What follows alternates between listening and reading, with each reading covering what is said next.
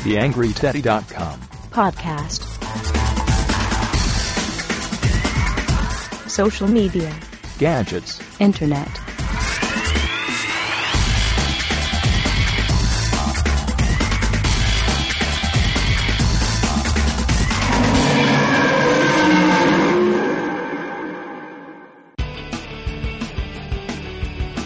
Hallo und herzlich willkommen zu einer neuen Ausgabe des TheAngryTeddy.com Podcasts. Vor dem Mikro für euch wie immer Daniel Friesenecker. Ja, diese Woche war es soweit. Die Meshed 3 ging vergangenen Mittwoch über die Bühne und ich glaube, man kann von einer recht gelungenen Veranstaltung sprechen. Wie schon im letzten Podcast angekündigt, hat sich Achim Beiswenger meinen Fragen gestellt ein bisschen zur Person. Er hat bei Bavaria Interactive Branded Entertainment Projekte umgesetzt, unter anderem für BMW.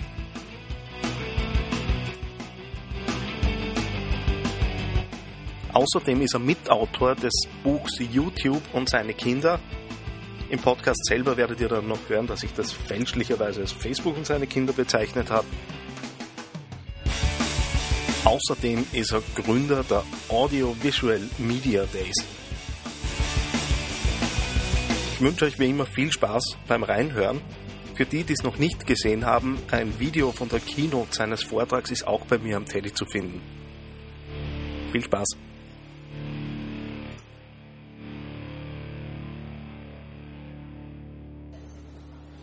Ja, bei mir jetzt äh, Achim Beiswenger hat gerade eine Keynote gehalten zum Thema YouTube und seine Kinder.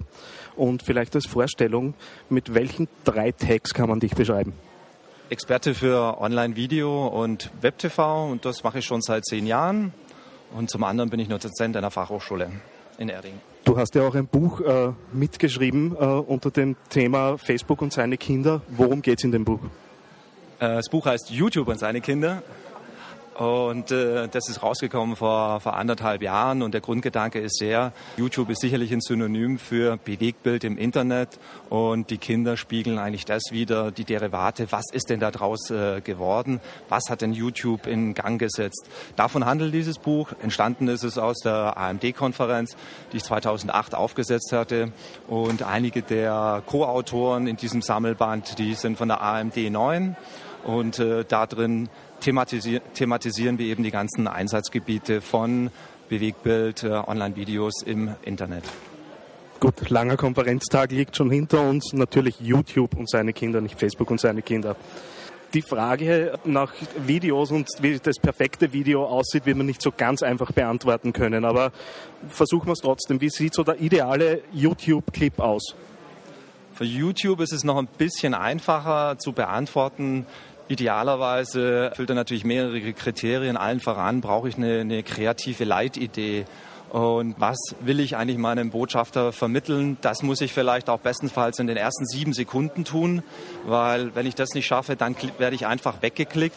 Weiteres Stilelement, sehr, sehr wichtig, ist natürlich äh, Musik oder eine gute Vertonung. Auch die meisten äh, Charts in, äh, in YouTube sind einfach Videos, die ganz, ganz oben stehen. Und letztendlich muss ich es immer schaffen oder sollte es mir gelingen, vielleicht Konventionen zu brechen und Altbekanntes mit Neuem zu mixen. Das sind jetzt so einige Stilelemente, die dazu führen, dass ich sicherlich mit Erfolg haben kann. Aber garantiert ist es natürlich nicht.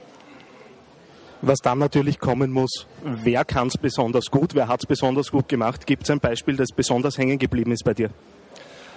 Also eins der phänomenalen Beispiele der letzten anderthalb Jahren waren die oder zwei Jahren die Evian Roller Babies. Die haben da sehr, sehr viel richtig gemacht. Eben diese schon mit zitierte Kombination von Realbild und Animation. Da ist was wirklich Neues geschaffen worden. Da sind auch Schlüsselreize bedient worden. Kinder finden einfach alle Menschen interessant, in der Regel gut oder eben auch Augen, Gesichter. Das wurde da wirklich sehr, ich würde es mal sagen, kongenial umgesetzt und ja, hat dann eigentlich zu diesem sensationellen Erfolg geführt. Und ich glaube, momentan sind die Klickraten weit über 50 Millionen und da kann natürlich nur jeder Marketingverantwortliche davon träumen, solche Zahlen zu bekommen.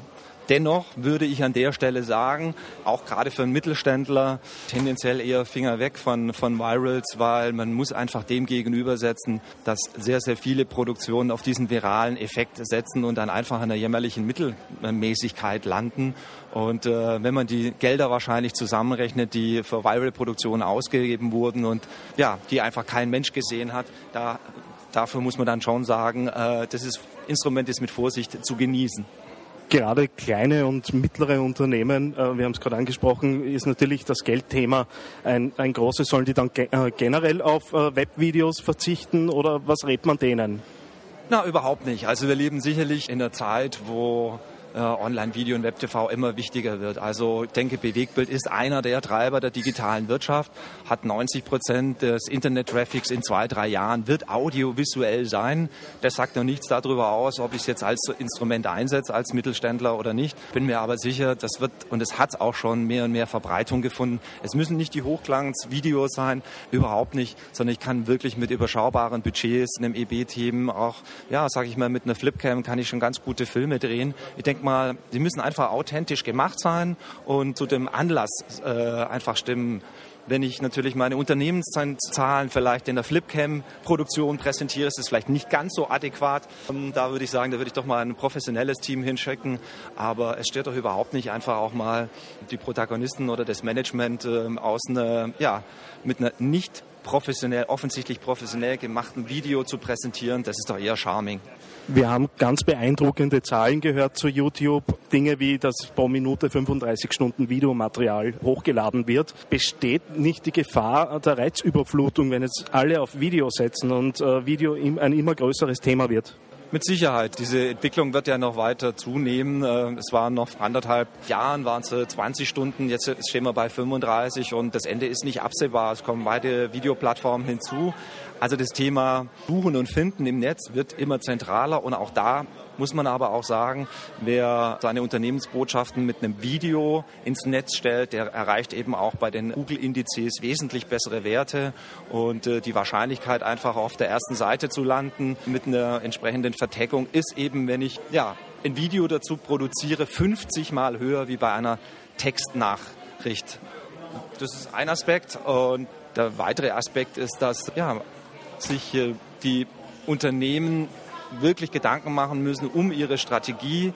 Wie gehen sie an dieses Thema ran? Ich glaube schon, dass es für die meisten, würde ich mal sagen, mehr oder minder nicht zwingend ist, aber dass sie einfach äh, in ihrer digitalen Präsenzen sollten sie einfach genau hinschauen, wo kann ich mich einfach mit einem Video noch besser präsentieren. Und das macht auch vor dem Bäcker um die Ecke nicht halt, der vielleicht heute da noch nicht drin ist, aber ich bin mir sicher, in äh, wenigen Jahren wird es eine gewisse Normalität erlangen.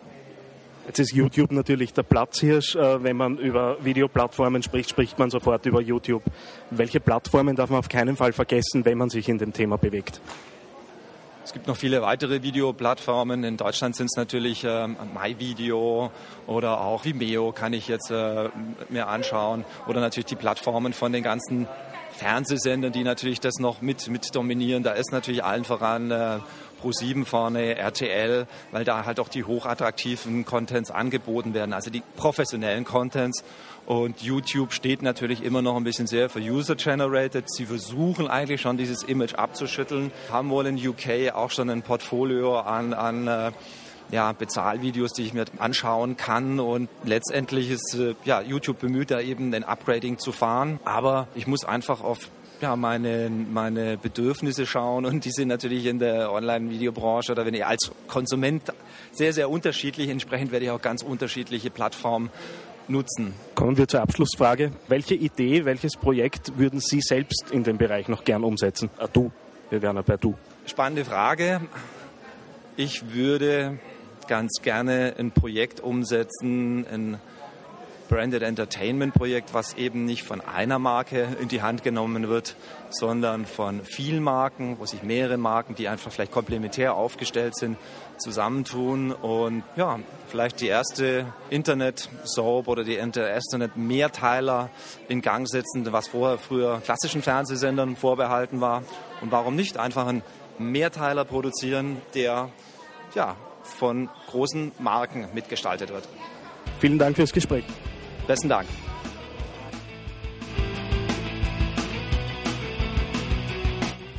So, ich hoffe, ihr habt ein paar interessante Infos bekommen. Mir hat es auf jeden Fall Spaß gemacht, mit Achim zu sprechen. Ich möchte mich auf diesem Weg auch einmal ganz herzlich bedanken für die ständig wachsende Leser- und Leserinnenschaft und Hörer- und Hörerinnenschaft dieses kleinen Podcasts und meines Blogs. Die letzten Wochen ist es doch merklich hinaufgegangen. Eher zufällig, aber trotzdem als kleines Dankeschön habe ich ein Gewinnspiel für euch, das bis 10.07.2011 auf meinem Blog läuft. Zwar habe ich von allem wild ein paar Handy-Sleeves zur Verfügung gestellt bekommen. Einfach am Blog nachsehen, ist leicht zu finden. Sonst auf The Angry Teddy auf Facebook findet ihr das Gewinnspiel auch ganz einfach. Gewinnspielfrage beantworten, mir mailen und dann schauen wir, ob es vielleicht für euch ein Sleeve wird. Wie immer freue ich mich natürlich über Retweets, Likes, geflattert zu werden, was auch immer. Würde mich freuen, wenn ihr diesen kleinen Podcast und meinen Blog ein bisschen hinaustragt. Ja, auf mich wartet jetzt noch das Feierabendbier. Bis zum nächsten Mal. Tschüss.